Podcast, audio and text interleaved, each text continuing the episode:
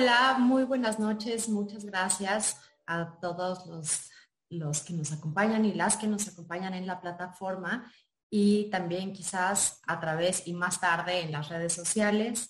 Eh, me da mucho gusto eh, ser la moderadora de este espacio, que ya le traíamos un montón de ganas porque tenemos un tema que a mí en lo fundamental me parece importantísimo, que es la divulgación del derecho.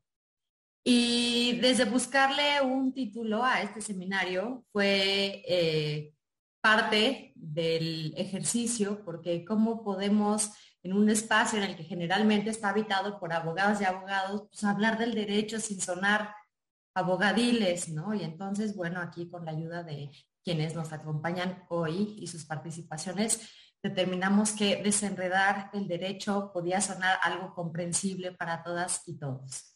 Eh, estoy muy contenta porque aquí a, la presente y los presentes tengo el gusto de conocerles en persona, no tanto como yo quisiera, pero eh, pues bueno, sí, nos hemos visto, nos hemos encontrado cuerpo a cuerpo. Por ahí voy a hacer este, voy a contar una anécdota con la, con, con, con que es a la primera que voy a presentar. No sé si ella se acuerda, pero la, la, la vez que nos conocimos estábamos organizando una feria de libro en el Tribunal Electoral y yo, por experiencia propia nada más, eh, llegué y me presenté y lo primero, después me dio mucha pena cuando supe quién era, porque también iba un poco perdida, y de las primeras cosas que le pregunté fue, ¿tú ubicas cómo está construido el tribunal? y empecé desde lo más básico, como, si sabes que son siete y que es un órgano colegiado, y ella, yo creo que, creo que tú me estabas viendo con cara de, este está más perdida, pero para mí era muy importante explicarle para que me entendiera a dónde yo le estaba invitando. Entonces, bueno, después de este breve comentario, me voy a ir a la presentación Ixchel Cisneros es maestra en periodismo por el CIDE. Actualmente es directora del Día Después, co-conductora del podcast Derecho Remix y los programas en televisión Polémica en redes en Canal 14, Dudantes en Calle 11 y Extranjeros en TV UNAM. Como plus es mamá de tres y le va a los Pumas. Nuestro participante eh, número uno es Miguel Pulido, es abogado por el TEC de Monterrey y maestro en Derechos Humanos y Democracia por la Flaxo. Actualmente es director en Criatura, co-conductor en Derecho Remix y un apasionado del activismo.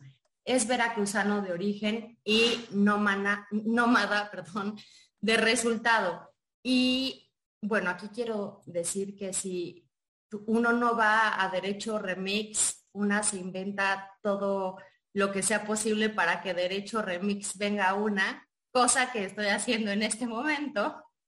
Y nuestro segundo participante, eh, hombre, es José Ramón Narváez, a quien tengo el gusto no solamente de conocer desde hace ya varios años, sino además hemos trabajado en muchísimos proyectos y siempre estamos pensando de qué manera vamos a comunicar esto, cómo le vamos a hacer para que las personas se interesen por lo que estamos haciendo, trabajamos los dos en la escuela judicial electoral y bueno, hemos eh, trabajado mediante ensayo y error, varios errores, varios ensayos. Algunas cosas nos han salido muy bien, eh, otras cosas han pasado inadvertidas, pero bueno, eh, José Ramón, a quien además puedo decir que es muy amigo, muy, un amigo muy cercano, eh, es doctor en teoría e historia del derecho por la Universidad de Florencia. Actualmente es profesor, profesor investigador de la Escuela Judicial Electoral, coordinador del posgrado en Derecho de la UNAM y conductor de cine a debate en Justicia TV y Democracia en Pantalla en el Tribunal Electoral del Poder Judicial de la Federación. Y yo podría decir que es más profe que abogado. Entonces, bueno, si les va bien, ya en el detrás de cámaras lo acordamos, pero lo voy a repetir para que todos estemos en, el mismo son. Eh, vamos a hacer una pequeña participación introductoria en el orden en el que les presenté y después abrimos paso a lo que salga, si es eh, un diálogo, si alguien se avienta más de cinco minutos hablando, está perfecto. Lo que sí les pediría es que si se abre, obviamente, eh, preguntas, las contestemos. Si alguien tiene una pregunta para alguna alguno de ustedes, pues ya será en ese orden. Y cerramos con la intervención que ustedes quieran. Entonces, pues adelante, Ixchel. Yo abro con esta pregunta que es, ¿para qué se divulga? Eh, ¿Para qué se divulga el derecho y para quién se divulga? ¿Para quién son realmente estos ejercicios? Y tú que eres la no abogada de, de este lugar, me encantaría que nos explicaras cómo de repente estás en un podcast de derecho. Todo es culpa del licenciado Bucles, la verdad. Este, nunca lo pensé el, estar en un podcast de derecho, porque justo yo también era de esas personas que creía que el derecho solo era para abogados y abogadas, pero más bien porque eso me hicieron creer desde siempre, ¿no? Que con sus palabras rebuscadas y sus términos incomprensibles, em, solo ustedes podían entender y solo a ustedes les podría interesar algo así. Pero em, pues justo Miguel, eh, al crear este proyecto llamado Derecho Remix, pues me, ha ayudado a entender cómo el derecho este, está en todos lados, en todos los espacios, ¿no? Y que realmente además a la clase política sobre todo le conviene muchísimo que las personas que no somos abogadas y abogados no entendamos de lo que se está hablando en esos espacios para no incluirnos en las tomas de decisiones tan importantes que, que se pueden realizar en esos espacios. Entonces, eh, para mí eh, debería el derecho de ser para, para todas y para todos, pero todavía estamos medio eh, nadando en contra de la marea, espacios como Derecho Remix y otros espacios que mencionabas en la introducción, para que no solo para hablar sobre derechos, sino para también explicarlo de una forma no, complicada, una forma accesible a todas y todos, pero también para que las audiencias se interesen por, eh, por el derecho, ¿no? Porque tampoco es fácil que cuando vemos algunas cifras de las personas que escuchan Derecho Remix, en otros, otras personas que hacen podcast es como tantas personas escuchan un podcast sobre derecho, o sea, ya desde ahí les causa como rareza, ¿no? Y, en principio tiene que ver con que eh, desde la Fundación de Derecho Remix se decidió que no solo no íbamos a hablar como abogados y abogadas, aunque yo no lo fuera, en un momento había dos abogados y yo, ahora hay un, un internacionalista que tiene un hermano abogado y que creo que a veces es más abogado que nosotros, Miguel y yo, este, y tratamos justo de pues sí, de bajarle dos rayitas y tratar de hablar como la gente, para que la gente nos entienda y se dé cuenta de lo importante que puede ser que estos temas, o sea, que te involucres en este tipo de temas y que así ya tú puedas tomar decisiones sobre tu vida. Entonces, para mí ha sido un ejercicio padrísimo. Eh, me emociona mucho, además está leyendo ahorita en el chat que muchas personas escuchan Derecho Remix de las que estaban acá conectadas, lo cual también me parece una audiencia súper increíble, pero también súper ñoña. Este, eh, que nos escuchen y, me emociona, me emociona mucho porque gracias a ese espacio hemos logrado hacer una comunidad bien bonita a la cual pues le interesa, le interesa lo que pasa en su país y le interesa involucrarse y hacer comunidad. Muchas gracias. Por ahí ya, ¿tengo que hacer esto o, podemos prescindir del asunto? Ah, no, si quieres, brinco. No sabía si tenías otra pregunta para, para mí o si solo había pregunta inicial para, sí. para todos. Sí, sí, sí, vámonos con esa pregunta inicial. Ya, eh, yo creo que eh, le atinas al punto de para quién y cómo divulgar el, derecho y por qué meterse en este tipo de proyectos. Y déjame conectar eh, algunas ideas a partir de lo que ha dicho Ichel. Yo le agregaría, no tengo ningún pero a lo que dijo, tengo alguno que otro además, eh, a que el derecho está en todas partes y yo diría, todos lo practicamos y en realidad en algún sentido muchos de nuestros actos cotidianos son fuente de derecho. Y esto tiene que ver, y lo aclaro, con una perspectiva personal a la que yo me adhiero, eh, que surge de las escuelas críticas o de las teorías críticas o de las reflexiones críticas del derecho, en donde se entiende que el derecho es discurso y práctica. ¿no? Y no, y, eso significa que es mucho más que solo la ley o o los conflictos que terminan en, unos tribunales o en algunas sedes judiciales. ¿Y por qué es esto importante en todo caso? Eh, porque la otra idea que me gustó de, lo que dijo Ixchel es que nos han hecho creer que el derecho es complejo y aquí me, apego, por ejemplo, a lo que dos sociólogos, eh, Bourdieu y Teubner, dicen. Este, el derecho, como muchas otras disciplinas que trabajan con el lenguaje, es un campo en disputa en donde algunas personas impiden que otras participen del lenguaje con el que se ejerce cierta profesión. Entonces, tampoco es para que los abogados y las abogadas nos sintamos tan especiales. Los mecánicos hacen lo mismo. No, pues que, ¿qué tiene el coche? No, pues le falló la chafaldrana y quién sabe qué de la espiricueta y puta, ¿qué es eso? Yo no tengo la menor idea. Y eh, son muchas las profesiones que pueden acudir a lenguajes complejos y hacerse obscuras y hacerse cerradas. Pasa incluso en el cine. O sea, si ustedes leen una eh, entrevista de algún actor eh, que haga eh, cine de, de mal llamado de arte, les va a decir que nadie quiere ver una película de dos personas que se enamoran y son felices. No es cierto. Millones de personas ven esas películas. Lo que pasa es que ese actor de cine que le gusta la cosa sofisticada y compleja, lo rechaza a lo otro por ser populachero y por ser superfluo. Con esto lo que quiero decir es que detrás del enredo del derecho hay una postura, hay una postura decidida. No tenía por qué haber sido así. Nosotros escogimos, a diferencia de otras profesiones, eh, tener muy pocos contrapesos para hacer del derecho algo comprensible, a pesar de que, insisto, está en todas partes, todas y todos los practicamos y todas y todos somos fuentes del derecho. ¿Y, por qué divulgar eh, para, para una cosa muy concreta? Para desmitificar que el derecho tiene que ser mal escrito y abigarrado.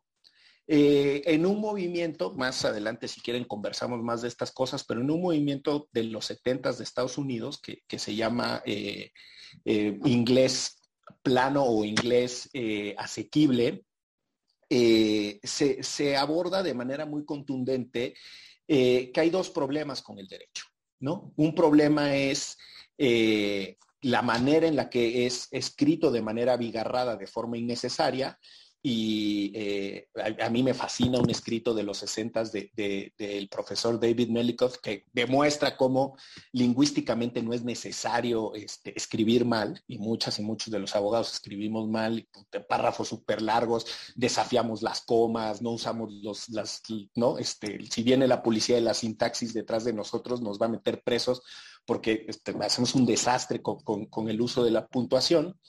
Y el otro eh, aspecto que documenta muy bien el, movimiento del, inglés, del plain English movement se llama, eh, es el uso de los tecnicismos, ¿no? Que suele ser uno de los argumentos a los que acuden más las abogadas y los abogados para decir, la indeterminación del lenguaje puede generar mayor caos si no se acude con precisión lingüística a usar ciertos tecnicismos. Y en eso yo podría estar más de acuerdo. La verdad es que sí creo que de manera excepcional hay tecnicismos que son insustituibles.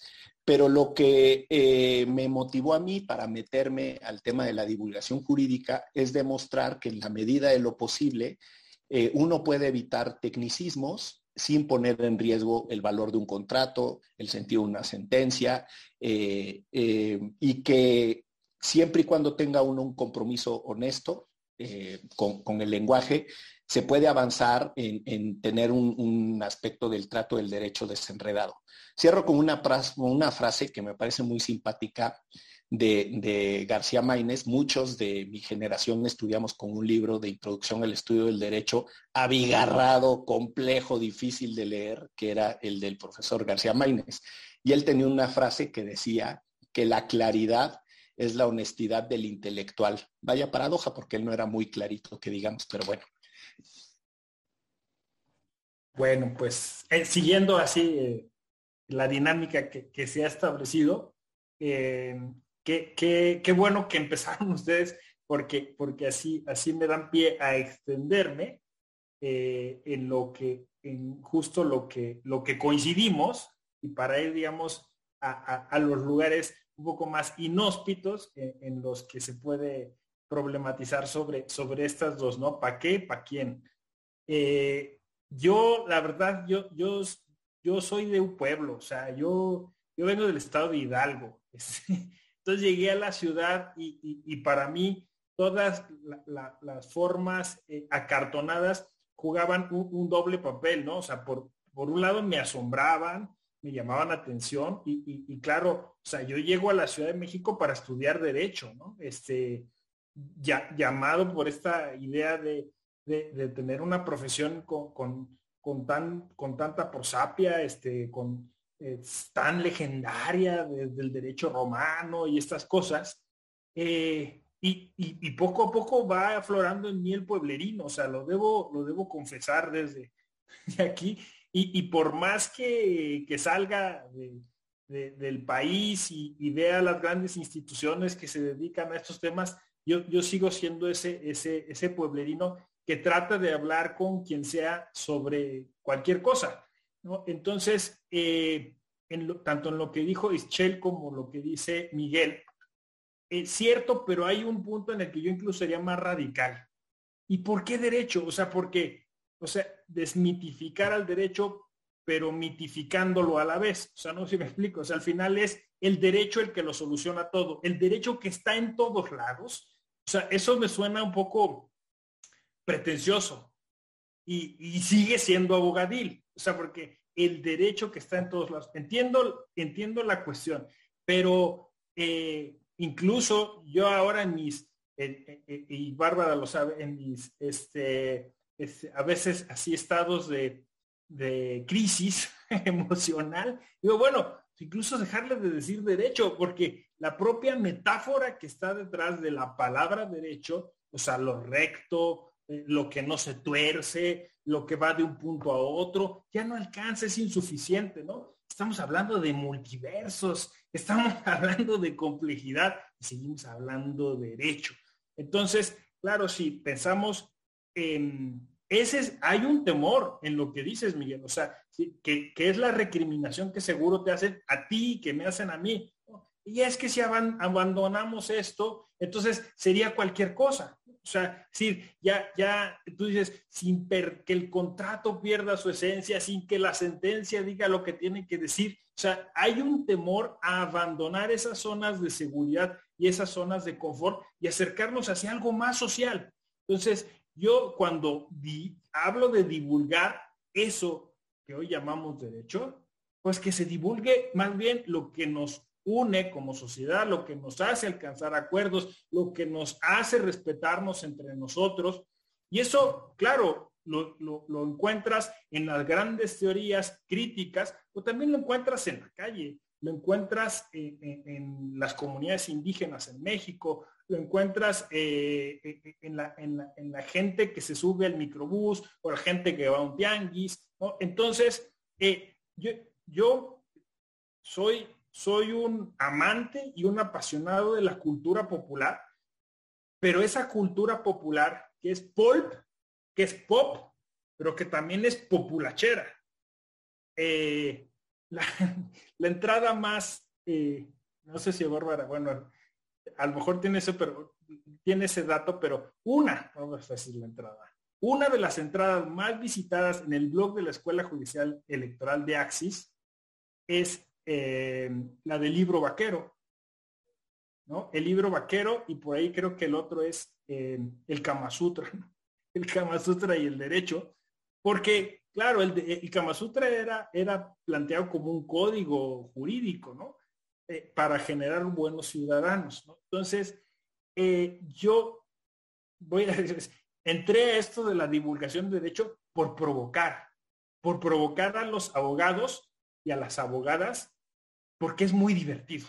Es muy divertido provocarlos porque eh, eh, se enojan, déjate tú lo guapo, soy abogado, ¿no? Es la materia, es lo mejor, ¿no? Y, a mí me encanta eso, o sea, me encanta descolocarlos, me encanta este, que, que tartamudeen, ¿no? Este, que me digan, como alguna vez me dijeron, ¿cómo te atreviste a enmascararte en este sitio donde Dworkin habló? Eso me encanta. Pero me encanta también que la gente se ría de eso y entienda que entonces es algo que pueden tener en sus manos, que pueden utilizar, que es cultural, que es social, que está ahí, que está ahí y estará siempre, ¿no? Y que nos, que, que lo otro es también una representación, es una forma, es una manera sofisticada, estilizada, técnica, formalizada, pero que es bastante amplio y es un fenómeno en el que coincidimos de, alguna manera y que podemos empezar como a construir, a resignificar, para que sea y termine siendo como lo es otra cosa. Gracias. Es interesante cómo, a pesar y no quito ningún tipo de mérito en, la divulgación que se hace y en los ejercicios que, que hacen ustedes quienes están aquí. Y aquí voy a hacer una anotación. Si empiezo a desvariar, quiero echarle toda la culpa a la vacuna. No soy yo, es la vacuna que me la pusieron hace ratito. Así que si, nos hace correr, que sea por la vacuna, no por, no por las provocaciones de José Ramón. ¿no? Este, pero es interesante que hacemos una selección de divulgación que de cualquier manera está dirigida solamente a un sector de la población que tiene acceso a. Y, por ejemplo, lo pienso con el podcast, lo pienso con todo lo, que hacemos en la escuela judicial y sigue siendo inaccesible para la mayor parte de, de la ciudadanía y le seguimos hablando en un idioma complicado. Y no complicado porque no entiendan el español, sino complicado porque quizá estamos eh, seleccionando alguna película para comentar y para vincularla al derecho a la cual no tienen acceso. No sé, se me ocurre, ¿no? Como todos estos sesgos que se pueden seguir teniendo y entonces mi pregunta otra vez hacia ustedes es, ¿cuál es el reto? ¿Cuál es el verdadero reto para hacer una divulgación no que detone la curiosidad de quienes no son abogadas y abogados, sino que legítimamente sea una herramienta para acceder a lo que se necesita como ciudadanía o como individuos más bien. Si quieren, nos vamos en el mismo orden. Si quieren desordenarse, está perfecto. Es igual yo me desordeno porque ya abrí el micrófono. Pero, a ver, yo tomo el planteamiento que dices, eh, lo comparto y lo devuelvo desde una perspectiva muy práctica. Lo que nosotros hacemos también busca inspirar a que otros hagan su parte, ¿no? Eh, pretender que desde un podcast o desde un ajuste a lo que hacen en la escuela judicial o desde una sentencia de lectura fácil, que si quieren ahorita llegamos a ese tema que a mí no me gusta y me parece muy polémico, este, a mí personalmente, eh, se va a cambiar la, estructura de exclusión que significa el derecho.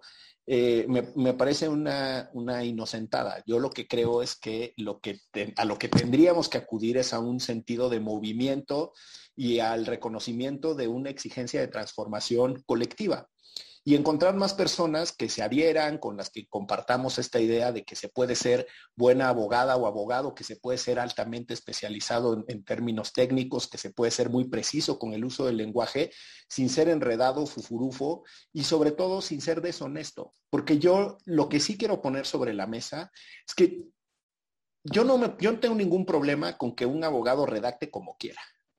Que, que de verdad no me preocupa. Con lo que no puedo es con que un abogado, una abogada que tiene la representación del patrimonio, la vida, la libertad eh, y otros bienes de muchas personas no tengan una comunicación honesta con aquellos a quienes representan. Y desenredar el derecho para mí atraviesa, a propósito del título, eh, el asunto de asumir que está muy enredado por todas partes. Eh, eh, cuando José Ramón decía el tema de, la impronta, dirían en el cono sur, ¿no? De lo que te impone eh, cierta cosa, la presencia con la que algo se te aparece, y el derecho se aparece así fastuoso, ¿no? Este, todo, todo muy procedimental y, lleno de detallitos y la chingada. Todo eso en realidad es parte de lo que las escuelas francesas le llaman el performative. O sea, no es un accidente. Es que tratan de que sea así porque eso supone un acto de autoridad y que impone ciertas cosas. Ok, está bien. Si ingenieros que entran al Congreso terminan redactando las leyes con palabrería porque quieren apantallar y sentir que así ejercen actos de autoridad, que está fatal desde mi perspectiva, porque escriben peor que los abogados y, terminamos echando todo a perder, este, pues que lo hagan, pero lo que no, lo que no podemos es después ese personaje qué responsabilidad tiene con su comunidad y con los que votaron por esa persona. Entonces, cuando tú hablas de manera muy precisa de todos los actos de exclusión que significa la divulgación jurídica que nosotros hacemos, eh, yo lo que pienso es el tipo de desafío que tenemos para construir alianzas con legisladoras y legisladores que dejen de redactar con las patas y que empiecen a hacer las cosas claras para las personas. Con otros eh, abogadas y abogados que quieran eh, divulgar el derecho aprovechando la cultura pop o la celulosa, ¿no? El pulp del que hablaba José Ramón. Este, o sea, que la celulosa es el papel ese gris en el que se hacía, no gris, es cafecito, en el que se hacía el libro vaquero y todos ¿no? los cómics de los 40, que es, que es un movimiento de divulgación, que por cierto hay mucho en Estados Unidos. Eh, Public Defendant es el más famoso, 1940 y tantos, que es, es un material de divulgación para educar a la gente en lo que sería nuestro libro vaquero. Entonces necesitamos muchos aliados yo cuando eh, reconozco que, lo que hacemos es corto, que tiene un grado de exclusión, y yo lo tomo como, eh, como una provocación ahora de tu parte para decir, pues, de qué tamaño van a ser nuestras alianzas y el movimiento al que nos vamos a adherir. Yo rápido nada más y también este para pusieron un comentario acá en el chat que también decía los tecnicismos son necesarios. Yo no confiaría en un médico que su diagnóstico es que estoy enfermo de la panza. Yo el año pasado, a mis 41 años y después, bueno, 40 años, este, este año cumplo 41, y después de tres hijos, es la primera vez que fui con un grupo de parteras y me explicaron qué era el espéculo o mal llamado pato por todas las que hemos ido al ginecólogo. ¿Qué hacía? ¿Cómo se veía desde la perspectiva del el médico o la médico? Y yo pude ver con un espejo lo que el médico, en este caso eran mujeres, estaban viendo. A 40 años después que he ido al ginecólogo una cantidad de veces que ya ni lo recuerdo y además pues después de tres hijos pues, todavía más. Fue la primera vez que una médico me explicó qué era eso y algo que además era mi cuerpo, ¿no? O sea, estaba manipulando mi cuerpo, además en una cosa que normalmente es súper incómoda para las mujeres y mucho más si no te explican y no tienes ni idea de qué pasa. Eso es justo lo que creo que lo que tendríamos que hacer con estas profesiones que dice Miguel, y entre ellas están ah, los abogados y las abogadas. Al final, estás trabajando con personas a las cuales les puedes arruinar la vida, este, les puede, pueden perder sus casas, pueden perder su libertad, puede haber muchas repercusiones. Y el que ni siquiera te des el tiempo para explicarles de qué se trata, es lo que a mí me parece una locura, ¿no? O sea, y el por qué siento que este tipo de ejercicios son tan importantes, más allá de los tecnicismos. Si quieren seguir escribiendo con sus tecnicismos, háganlo. Pero con el cliente con el que están trabajando, con la persona la que se va a ver afectada, tienen la obligación de explicarle cómo ella habla y cómo él entiende. No como a ustedes les enseñaron en la universidad, porque no estás hablando con otro abogado y con otra abogada. Estás hablando con otra persona que estudió otra cosa, como en mi caso periodismo, y no tengo por qué saber lo que quieren decir todas las palabras sobre esdrújulas que vienen en una sentencia. Ya, creo que nos eh, acoplamos este, muy bien. Si nos hubiéramos puesto de acuerdo no sale tan bien, ¿no? Porque eh, justo lo que, lo que decía Miguel y lo que dice Ichel eh, me lleva a una palabra, manipulación. O sea, eh, los tecnicismos, el lenguaje, el sistema, el derecho es abigarrado, es barroco, porque sirve para manipular, o sea, sirve para gestionar eh, eso que nos sirve para reunirnos como sociedad, que llamamos derecho. ¿no?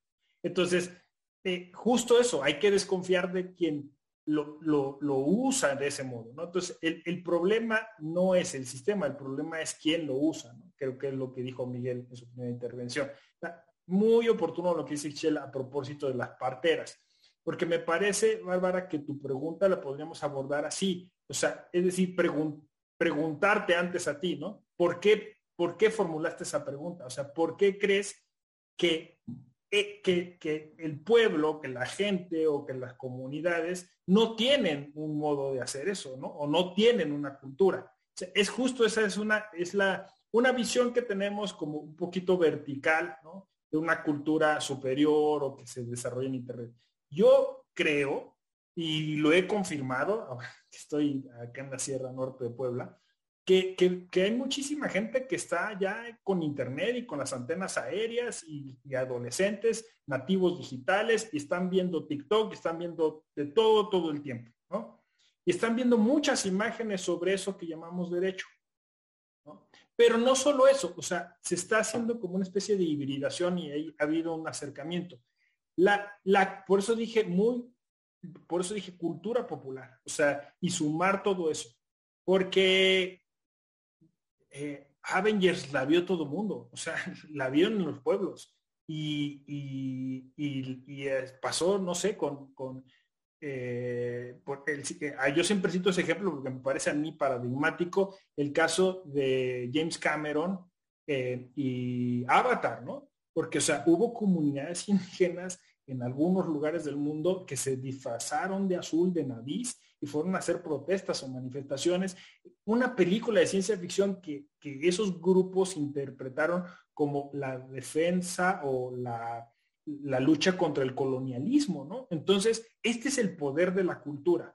Pero los pueblos tienen sus bailes típicos. En, en casi toda América Latina tenemos un baile, el de los chinelos en Morelos, que es muy similar en otros, en otros países latinoamericanos, que se llama el baile de los doctorcitos. El baile de los doctorcitos es burlarse de los abogados. Entonces la gente se viste de traje, traen sus leyes en la mano y hacen caravanas y, se regañan entre ellos. E, el pueblo se burla de eso, ¿no? El pueblo se burla de eso. Eh, hay en Perú una trupe de teatro popular que se llama El Cholo Juanito, que simulan un juicio.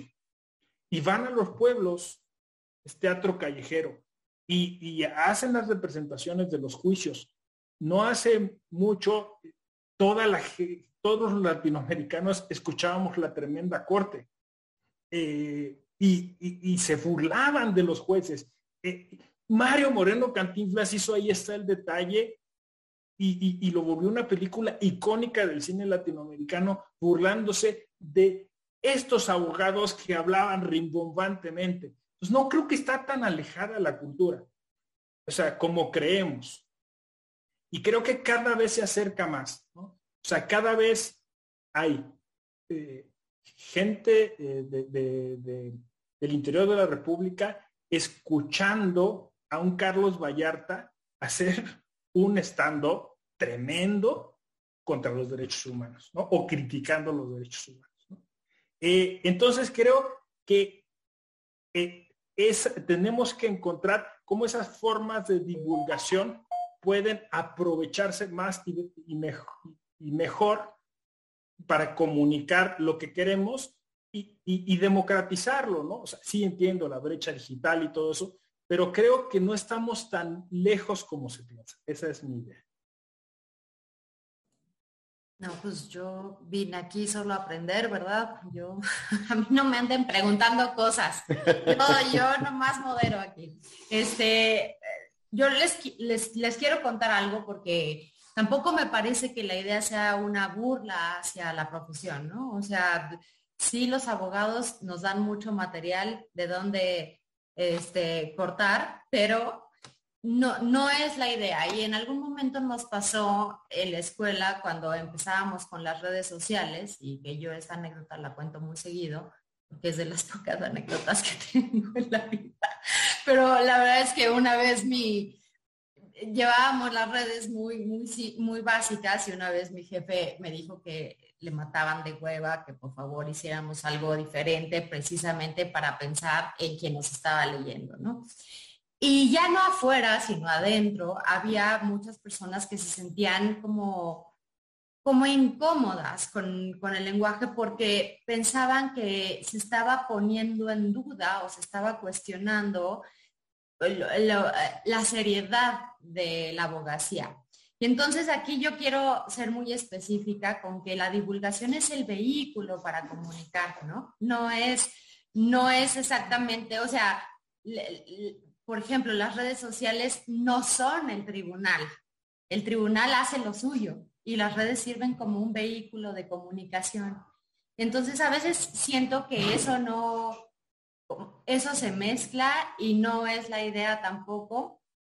Y sí, quizás la que tenga el sesgo soy yo y yo todavía me estoy imaginando que no, que muchísima gente no tiene acceso a este tipo de divulgación y sí, habría que investigar, pero me parece que hacer alianzas es una gran idea. ¿Y cómo? ¿Cómo, cómo, qué se haría para, cómo, cómo le harías tú, Miguel, Michelle, José Ramón, cómo se le hace para atender esos puentes y para acercarnos y para crear alianzas, no precisamente y forzosamente desde el derecho, sino desde cualquier persona. Sí, a ver, yo me aviento ahora, ahora antes, voy a ser breve. La cultura es catalizadora. Tú, tárdate. No, no, es, o sea, porque si no sería, me, sería contradictorio, ¿no? Con lo que he venido diciendo. No, o sea, lo que, lo que quiero, que más quería decir a propósito de lo que decía Bárbara, o sea, es que la cultura es catalizadora, o sea, la cultura también cumple una función psicoanalítica, a propósito que está aquí Bárbara. O sea, es decir, sirve para, para, también administrar nuestra memoria, nuestro olvido, nuestros miedos, nuestros temores, ¿no? Entonces, decía, decía un comediante italiano que hay de aquel país en donde no hubiera sátira política, porque seguramente estábamos viviendo un sistema autoritario, ¿no? Entonces, eh, es necesaria, o sea, es necesaria la, crítica, es que ese es el punto, ¿no? La autocrítica. Y eso es desde los griegos, o sea, em, la, la, comedia de Aristófanes la iban a ver hasta los esclavos, o sea, porque la idea era generar un espacio de paideia donde la comunidad discutiera sus problemas, saliera un poco descargado de ello y después dijera, bueno, ¿qué vamos a hacer, no? Entonces, la cultura, además de ser parámetro, es, es, eh, catalizadora, ¿no? Es catártica. O sea, es una forma también de, exorcizar nuestros demonios. Entonces yo diría, es necesaria. Por eso va ligada en, gran medida a la libertad de expresión. O sea, ese es nuestro, nuestro baremo, ¿no? O sea, cuando, cuando la libertad de expresión no, no está tan bien, hay que, hay que empezar a, ver qué es lo que está sucediendo, porque ese es justo eh, donde la cultura empieza a, desarrollar esas estructuras y, podemos eh, de, manera autocrítica las instituciones corregir las cosas, ¿no?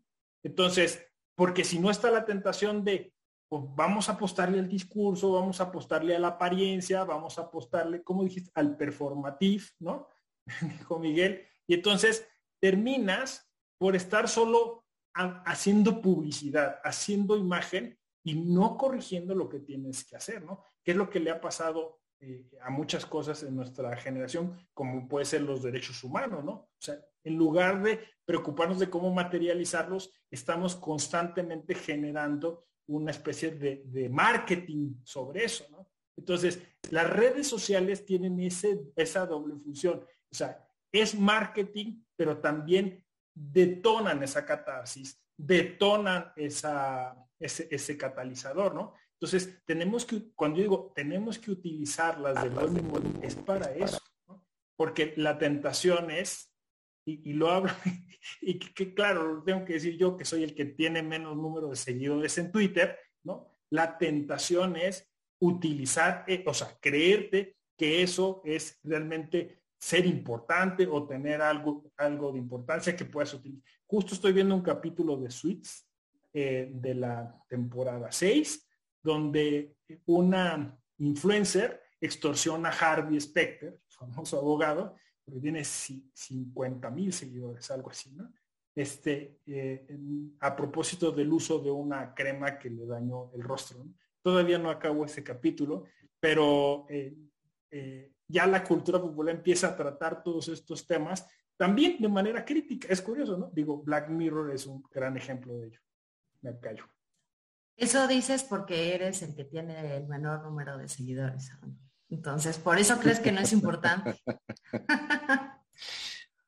Oye, yo, a ver, creo que, creo que hay eh, varias cosas conectadas en lo que planteas. O sea, uno es, yo creo que vale la pena que nos preguntemos por qué el derecho toma las formas eh, que lo definen o hacen que lo conozcamos como tal. Va desde quienes lo practican y en función de qué se autoriza que lo practiquen algunos y no otros, eh, quién lo imparte, en función de qué se determina que sean ciertas personas las que lo puedan impartir. Eh, yo eh, escojo mucho el ejemplo de los tribunales eh, ingleses, en donde, muy parecido a lo que sucede en nuestras comunidades indígenas, para ciertos asuntos y para ciertos casos, cualquier persona se puede postular para ser la autoridad judicial de ciertos pueblos. Eh, lo que tiene de bonito el derecho comparado es que desmitifica las cosas como las conocemos, haciéndolas como una sola manera de ver, ¿no? O sea, si ustedes van a otros países, no existen los tribunales electorales, ¿no? Este, son las autoridades administrativas las que hacen eh, la función de, la validación de las elecciones. ¿Por qué nosotros tenemos un tribunal electoral? Pues por la historia de contención y de pleitos entre los actores políticos que no se ponen de acuerdo y terminamos teniendo unas estructuras eh, jurídicas muy abigarradas. Entonces, yo creo que Ahí hay una parte de, reflexión. Yo invitaría a quienes practican el derecho desde, eh, ya, pues, ya sea como postulantes, como leía ahorita en uno de los comentarios, o impartiendo justicia, etcétera, a que reflexionen por qué usan cierto lenguaje, ciertas formas, etcétera. A quienes no son abogadas y abogados, pero terminan ejerciendo funciones parecidas, pienso en el caso de las personas que integran el pleno del, ahora INAI, que es uno de los órganos que resuelve cosas de derecho y que tienen implicaciones jurídicas muy relevantes, pero que para pertenecer a él no es necesario ser abogada o abogado, cómo se empiezan a transformar, y yo tengo queridos amigos ahí, periodistas, ¿no? El caso de la, de la presidenta Blanca Lili Ibarra, una querida amiga mía, yo le escucho y me sonrojo porque digo, Blanca, ya hablas como toda una abogada en forma, ¿no? Este, mucha, mucha palabrería y tal. Entonces, hay una cosa que, creo que, que, es un primer plano que nos tiene que hacer reflexionar.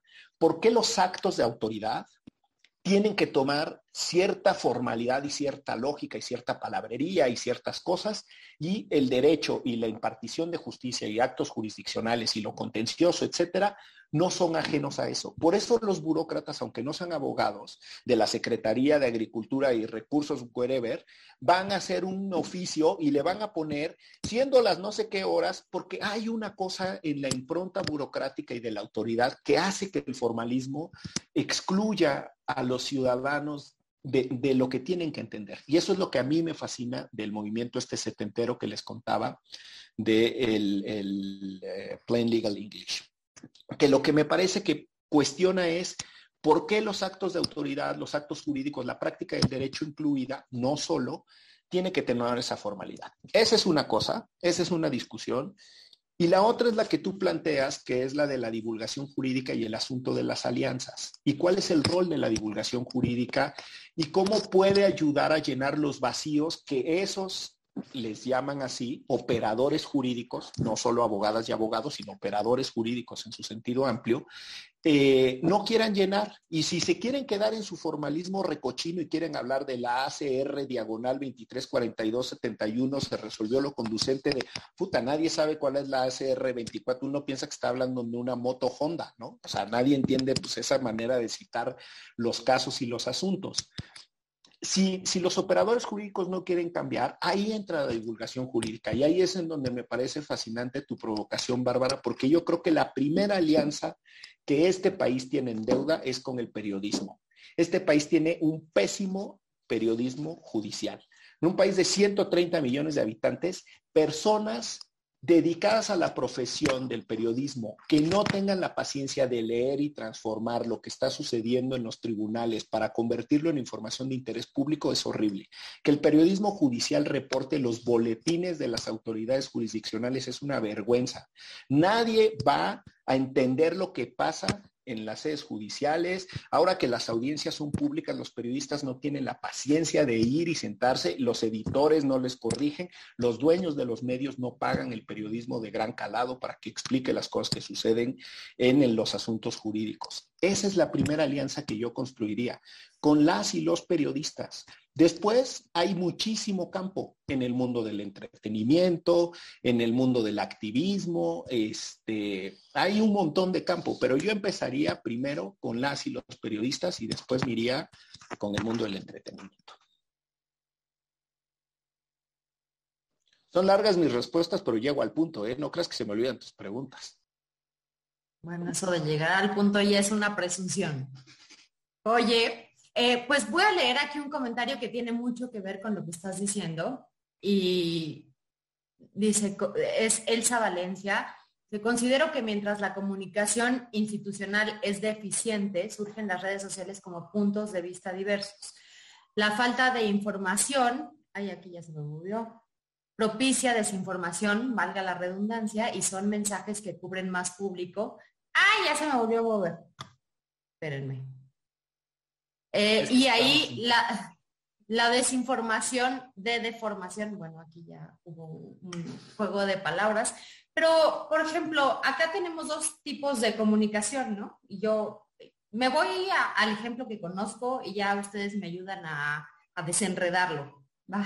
Este, por ejemplo, está la comunicación institucional del Tribunal Electoral, ¿no? Entonces, siempre está como dentro del marco de lo que es un tribunal, los boletines. Entonces, y aquí tomando un poco lo que tú dices, Miguel, tendría que ser quien que redacte un boletín de lo que sucedió en una sesión pública, alguien que tenga este, profesión, que sea abogado o que sea periodista o ¿O qué sería lo ideal? Eso como punto número uno y partiendo de este comentario que sale, ¿no? De, alguien que está aquí adentro. Y eh, también saber eh, qué opinan los tres sobre el tema de las sentencias en lenguaje ciudadano, ya que tú lo mencionaste muy al inicio. Vas, Shell, porque José Ramón y yo ya se nos pegó el claxon. Bueno, a José Ramón y a mí. el balón a ti. Este, a ver, ahora sí de manera estética, no como. Digo, voy a ser breve y me tardo cuatro días. Em, yo no tengo tanta preferencia, o para decirlo de manera correcta, no tengo ninguna preferencia por la profesión o los antecedentes profesionales de la persona que redacte los boletines. Yo me iría mucho más a dos cosas, al resultado del boletín, que se entienda el lenguaje con el que se usa, etcétera. Yo a veces el pleito que tengo ni siquiera es eh, con el uso de los tecnicismos. A veces mi problema es con la sintaxis. O sea, de verdad, los signos de puntuación nunca aparecen, eh, repiten cuatro veces la misma palabra en, el mismo párrafo. Eh, es muy desprolijo el uso del lenguaje. Entonces, si quieren hacer abigarrados, pues que sean abigarrados. Digo, voy perdiendo, pero por lo menos que redacten bien. Entonces, yo lo primero que diría es limpieza en la redacción, sin importar que haya estudiado la persona, y honestidad intelectual y ganas de comunicar. Uno de los argumentos centrales de, los movimientos globales de, de la del uso de un lenguaje correcto ahí en Australia, en Inglaterra, en Estados Unidos, es una frase muy sencillita, sustituir la información por comunicación. Informar no es comunicar. Que ustedes pongan información no, asegura el proceso bidireccional eh, de entendimiento ni asegura el proceso cognitivo eh, que se supone. Eso respecto a tu primer pregunta de quién tendría que redactar que redacte quien sea, respuesta sintética, siempre y cuando sustituye información por comunicación. La segunda, yo no estoy satisfecho, no me gusta, me incomodan las, las eh, sentencias de lectura fácil o en lenguaje ciudadano por dos razones. La primera, porque demuestra que se pueden redactar sentencias sin esas cosas horribles que hacen eh, y entonces la razón por la que no lo han hecho es pereza. Pero la segunda, que puede parecer contradictoria a la primera, es porque infantilizan a quien lee la sentencia. Entonces, si quieren en sus redes privadas o si quieren de manera particular o si quieren en una audiencia personal o si quieren en la audiencia como lo hacen los jueces del sistema anglosajón, dirigirse y darle un discurso a la persona beneficiaria de la sentencia, que lo hagan. Pero las sentencias también tienen un efecto didáctico, pedagógico, construyen ciudadanía. Entonces, que las escriban en lenguaje sencillo, pero que no caricaturicen y que no infantilicen a nadie. ¿Te acuerdas el día que viniste a mi tribunal y que yo estaba comiendo un chicle y tenía una paleta Tootsie Pop en el pelo? Pues no, por favor, o sea, perdón, pero esa es una caricatura de lo que significa la simplificación del lenguaje. Yo ahí nada más agregaría pues, lo que me toca, ¿no? De la parte del periodismo. Em, en efecto, hay muy pocos periodistas que realmente le saben a la parte legal y que realmente conocen los tribunales y pueden no solo eso, sino transmitirlo como tal. Y eso en principio creo que tiene que ver con nuestra formación. Y ahí pues yo le echaría este pues sí un refilón a las instituciones públicas y privadas donde se enseña el periodismo, en los cuales no se les da la importancia, ¿no? Por lo menos al periodismo judicial no se le da la importancia como tal, porque además es periodismo político, ¿no? El que hay en casi todos los espacios y por supuesto que no es lo mismo, ¿no? O sea, pues sí, yo seré muy buena cubriendo marchas que tiene que ver con política y tiene que ver con las cosas sociales, pero evidentemente no tengo idea de lo que pasa en la Suprema Corte de Justicia de la Nación y las salas y cómo se deciden las cosas. Y si te acercas a estos espacios, ¿no? Como periodista, también suelen ser bastante elitistas, que era lo que platicábamos al principio. O sea, tú me tienes que entender, yo no estoy dispuesta o dispuesto a explicarte.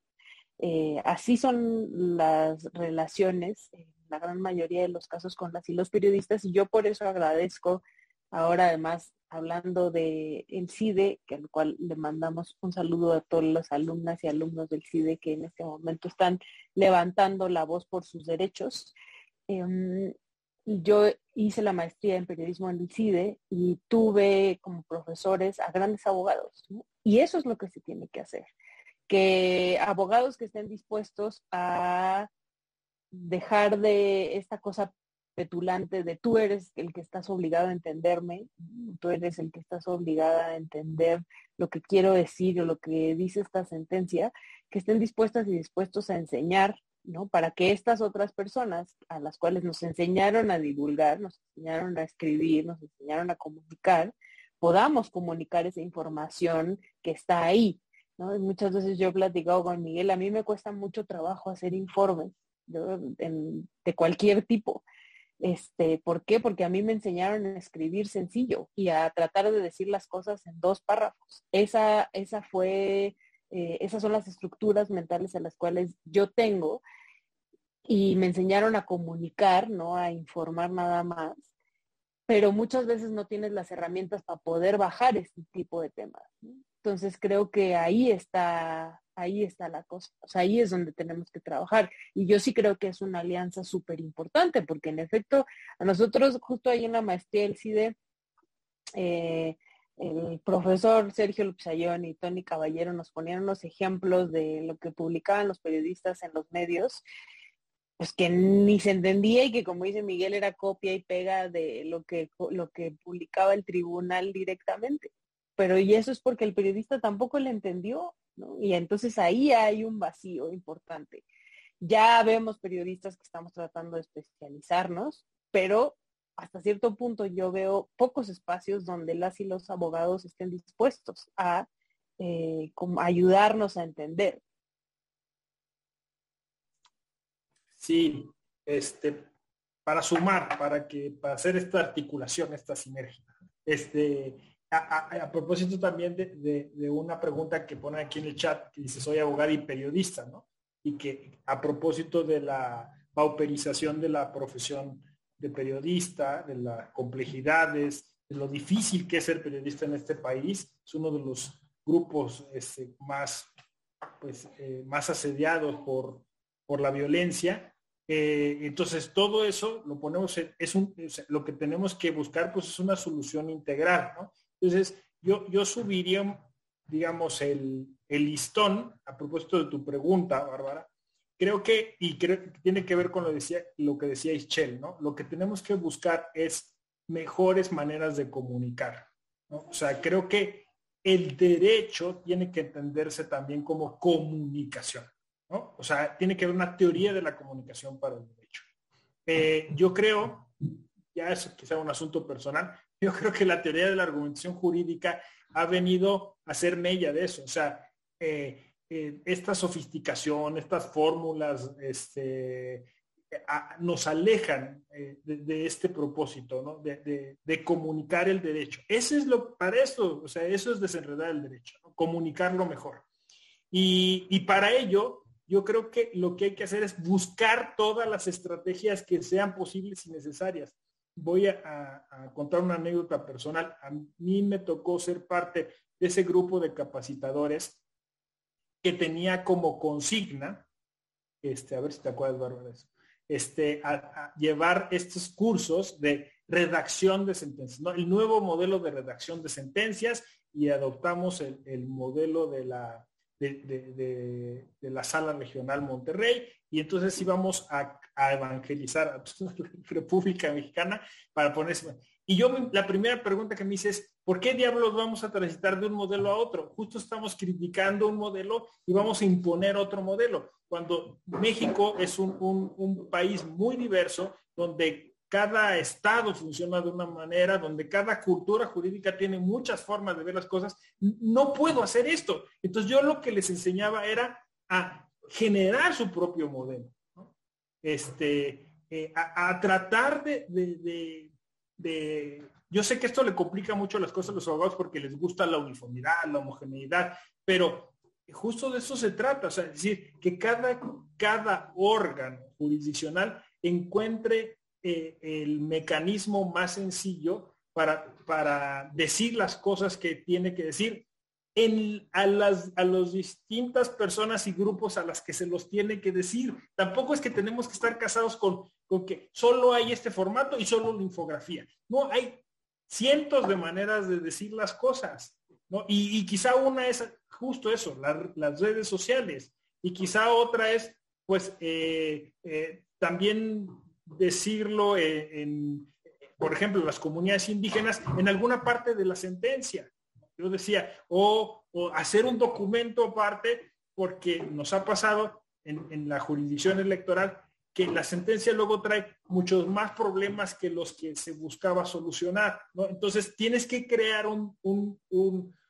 una forma de comunicar las cosas para generar conciliación, mediación, y, y, eso cuesta trabajo porque, claro, estamos frente a conceptos como cosa juzgada, sentencia, ¿no? Entonces, yo pienso, pienso eh, que, lo que tenemos que hacer es hacer, hacer que los servidores públicos ligados al ámbito jurisdiccional sean más creativos. O sea, hay que hablar de escucha activa, hay que hablar de inteligencia emocional, hay que enseñarles a comunicar. Eh, y, creo que eso suma mucho a lo que decía Shell, ¿no? Bajarle dos rayitas a esta idea pretenciosa de que te lo estoy diciendo yo, este, esta postura como de, autoridad y poner, poner como este chip de, de, desenredar, desenredar el derecho para comunicarlo mejor. Quizá es más fácil partir de no entender nada, como a mí me pasó, que realmente no entendía nada de nada, de nada, ni cómo estaba, y ahí ya me siento un poco mejor de haber llegado a decirte, Excel, que si tú entendías, porque yo no entendía, entonces estaba haciendo una buena labor de divulgación de a pie. Yo tampoco entendía, ¿eh? Yo todavía no entiendo. Ay, me da mucho gusto saber eso. Oye, em, quiero, quiero retomar lo que dices del CIDE, de los saludos que mandas a, esa, a ese centro, porque, y aquí aprovecho para darle las gracias al profe Roldán de por, por el voto de confianza que dio en, este espacio que realmente dijo, pues si quieren desenredar el derecho, vayan a desenredar el derecho. Y porque las personas, muchas de las personas que más quiero y que, y que más admiro y que más preparadas están, son o docentes en el CIDE o han sido alumnas y alumnos de ahí y yo realmente espero que el CIDE tenga un, no sé, un buen desarrollo y que mejoren por ahí las cosas. Este, por ejemplo, ahí el derecho, qué cosa juega, ¿no? Qué cosa juega y cómo se puede hacer y deshacer el derecho a modo. Eso me parece horrible del derecho, precisamente, que, se pueden poner argumentos de este lado y de este lado de acuerdo a los intereses políticos, ¿no? Hoy que estaba yo escuchando una plática, pensaba, ¿qué tal que las sesiones, no, que no solamente las sesiones fueran públicas, sino que los alegatos fueran públicos? Y quizás ahí habría una, una buena clase de, de, de, lo que, de cómo un ciudadano va, o no un ciudadano, quizás su representante, pero va a defender, ¿no? Cómo defiende su postura y, y cuál es la respuesta de la institución. Eh, ante, los, ante las dos partes, ¿no? Pero bueno, esa ya es de mi cosecha. Entonces voy a empezar, vamos a empezar a, cerrar. Voy a leer este, un par de comentarios que hay aquí y si quieren ya ustedes nada más van eh, tejiendo el final de esta charla. Eh, me voy a ir para las sentencias, formato lectura fácil, hace falta sensibilizarnos sobre la importancia de la comunicación y el acercamiento a los justiciables, desaprender el abogañol y aprender lenguaje común, que muchos ya hemos olvidado y abandonar la idea de que si no lo decimos de manera prosopopéyica, abaratamos la profesión y la labor. La comunicación del derecho es tan difícil como cuestiones científicas, teatrales, electorales, es decir, capacitar a reporteros porque los periódicos hacen más con menos, como las empresas, pero sí habría que capacitar a los comunicadores de los poderes judiciales para que sean claros y entiendan cuando hacen un boletín, no solamente copian las carpetas de investigaciones, que aquí, bueno, no solamente chamba del Poder Judicial, ¿verdad? Ahí nos vamos a, a los tres poderes. Eh, buenas noches, excelente mesa, ahí ya les mandan unas felicitaciones. Y bajarle a la pretensión, eso ya lo dije. Les digo que la vacuna... ¿Cuáles serían vuélvelo, a decir varias veces, porque hace falta que se le recuerde muy Ya dije lo de bajarle la pretensión. ¿Cuáles serían las recomendaciones para una adecuada divulgación jurídica en lo local y desenredar el derecho con responsabilidad? Esto me da la idea del uso de blogs, sin embargo, como comenta Miguel, la responsabilidad de comunicar algo relevante y honesto. Un saludo, soy hashtag Derecho Remix. Gracias por compartir. Por cierto, ¿dónde encontramos Derecho Remix? Aquí ya en los dos, en todos todas las plataformas de podcast están. Donde escuchen su podcast favorito. pues entonces cerremos, si quieren, eh, a la inversa, empezamos con José Ramón, luego nos vamos con Miguel y al final tú, Excel, si estás de acuerdo. Vale. Ok, bueno, vámonos recio. Entonces, bajarle a la pretensión. Punto número dos, bajarle la pretensión. Punto número tres, bajarle la pretensión. Sí, creo, creo que sí. Este, un poquito para condensar y, hacer sinergias y articulaciones. Em, yo, creo que eh, todos deben animarse a hacer, hacer algo, abrir su podcast, este, a, tener su canal de YouTube, a escribir este, en un blog, ¿no? Em, si, si, empiezan y, quieren que les, que les apoyemos, yo me ofrezco, ¿no? O sea, está, tenemos un, pequeño blog que se llama Literatura y Justicia, este, que, que, trata todas estas narrativas que yo llamo fractales. Eh, y entonces si les gustó una serie, si, si asistieron a un festival y les llamó la atención alguna cosa y quieren escribir una hojita, mándenmela, ¿no? Este, y la vamos a publicar ahí. Entonces, todo lo que tiene que ver como cómo se divulga, cómo se narra el derecho, lo, tenemos ahí. Este, si igual eh, quieren que por ejemplo, que esto lo compartamos en Democracia en Pantalla, que son estos programas que hacemos desde la Escuela Judicial Electoral, que hagamos una pequeña capsulita en cultura pop y derecho. Está el otro blog de cultura, cultura eh, jurídica, la cultura jurídica se llama. Eh, y, luego, bueno, están los grupos Red Iberoamericana de Cine y Derecho, eh, que también hacemos foros, congresos y que, bueno, opera en todo, toda la región. Y, ahí se pueden sumar, se pueden sumar porque no solo tratamos cine, tratamos otras cosas. Y está por último pues, el grupo Lex Mexbox, que ahora vamos a tratar los videojuegos. Entonces, ahí es un sector que estamos explorando, este, todo lo que tiene que ver con esto de, la justicia eh, y el derecho, cómo se está desarrollando en una generación que, que está yendo vertiginosamente a través de los videojuegos, donde estas narrativas se condensan en audiovisuales, en música, en realidad virtual. Es, es, tremendo lo que se viene. Entonces, la, cuestión es hacer sinergias y así un poco respondo a esa pregunta. Anímense, divulguen, hagan, critiquen, que creo que ese es el camino. O sea, que los operadores, quien, quien está, digamos, con posibilidad de comunicarlo, este, lo, se atreva a comunicarlo de otras, de otras maneras.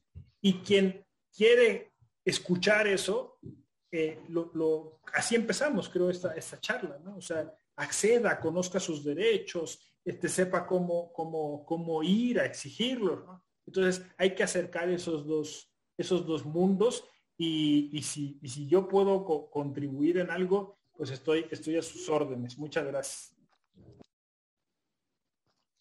Oye, me entusiasmó un montón lo de videojuegos y demás. Este, es una gran cosa. Ahí te mando mis, mis colaboraciones y mis contribuciones.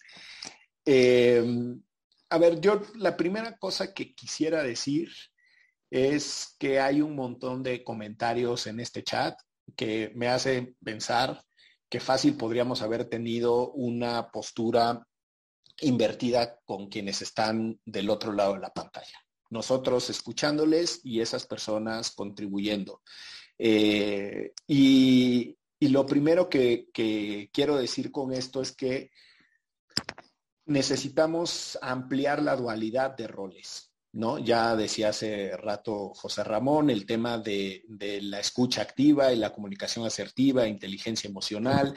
Eh, yo sí invito a que cualquier proceso de divulgación al que nos queramos sumar, al que, el que queramos participar, surge primero con una paciente eh, auténtica, genuina, eh, escucha, observación del entorno y reflexión autocrítica.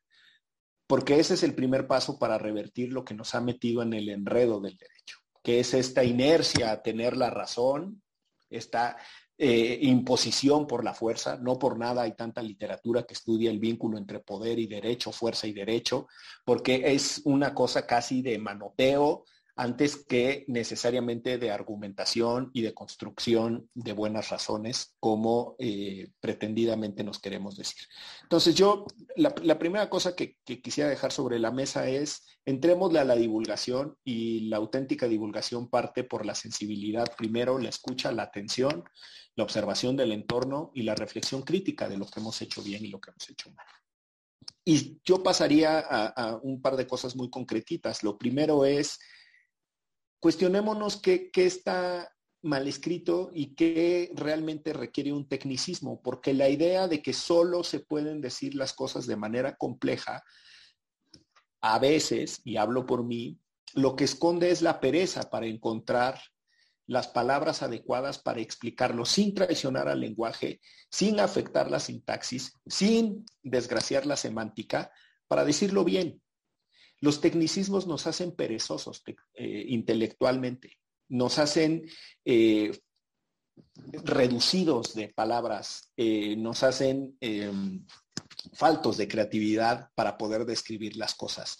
Entonces, no digo que es el caso de todos, yo lo único que digo es, invito a las personas a que genuinamente se pregunten cuándo pueden explicar una cosa eh, que dicen con un tecnicismo y después se refugian en el no hay otra manera de decirlo y no en una cosa que sea pereza intelectual. Por lo demás, conozco un montón de personas que estaban en el chat y les mando muchos saludos para no hacer aquí la grosería de que se me olvide alguien.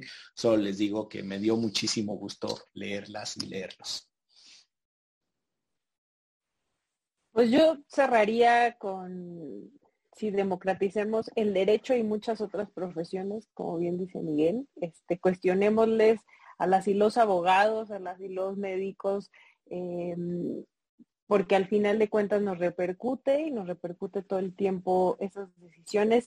Y también desde nuestro lado, involucrémonos, em, tratemos de poner de nuestra parte para entender y si no lo entendemos, digámoslo así, porque también luego somos los típicos de, nada más para no quedar mal, uno dice que sí a todo.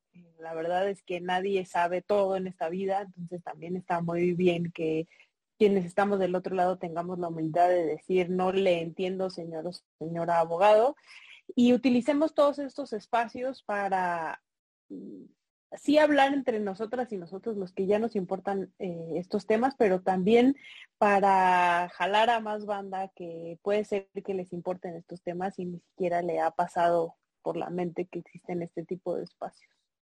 Muchas, muchas gracias. Gracias por aceptar la invitación. Yo sabía que esto iba a estar muy Oye, oye Bárbara, perdón, pero es que acabo de ver un comentario que pide literatura y ya vi que, que, José Ramón puso un montón. Entonces, lo único que quiero eh, por agregar es los que yo mencioné eh, al profesor David o David Melinkoff, que me gusta mucho porque son textos viejitos que nos hacen pensar que esta discusión no es reciente, ¿no? O sea, eh, Melinkoff es de, es de los 60 Teuner y Bourdieu, que también es muy viejito con la fuerza del derecho, este, y hay uno que se, hay un, perdón, pues literatura en inglés que se llama Just Words, que es eh, algo así como, como Law, Power and no sé, este, pero, pero solo palabras. Y ese también es muy, language, law and, power es. Y ese también es muy bonito. Y, son textos medio antiguones que a mí me gustan porque nos hacen cuestionarnos si no llevamos mucho tiempo retrasados con esta discusión. Discúlpame la horrible interrupción, pero es que leí el comentario. ¿Ya me dejas, ya me dejas cerrar o qué? Ahora sí, ahora sí. Oye, ya podemos decir que esto fue Intelli Remix. Sí, fue, este, fue nuestro multiverso. se pasó, se pasó con el multiverso. Muchas, muchas gracias. Gracias a quienes nos acompañaron y nos eh, regalaron su tiempo. Y muchas gracias de nuevo al profe Roldán Chopa por invitarnos y darnos un voto de confianza. Y pues espero verles pronto en persona. Están pidiendo sus arrobas en el chat para ah. seguirlos en redes sociales. Entonces, antes de que lo cierren, pueden poner ahí sus arrobas. Ya, para el video que va a ser este, consumido por millones de para que José, para que José Ramón tenga más seguidores. Sí, a José Ramón, por favor, que luego viene a los foros a chillar. Sí, exacto. sí, abrazo grande. ¿Para qué me invitan? Abrazos grandes. Bye bye. Bye.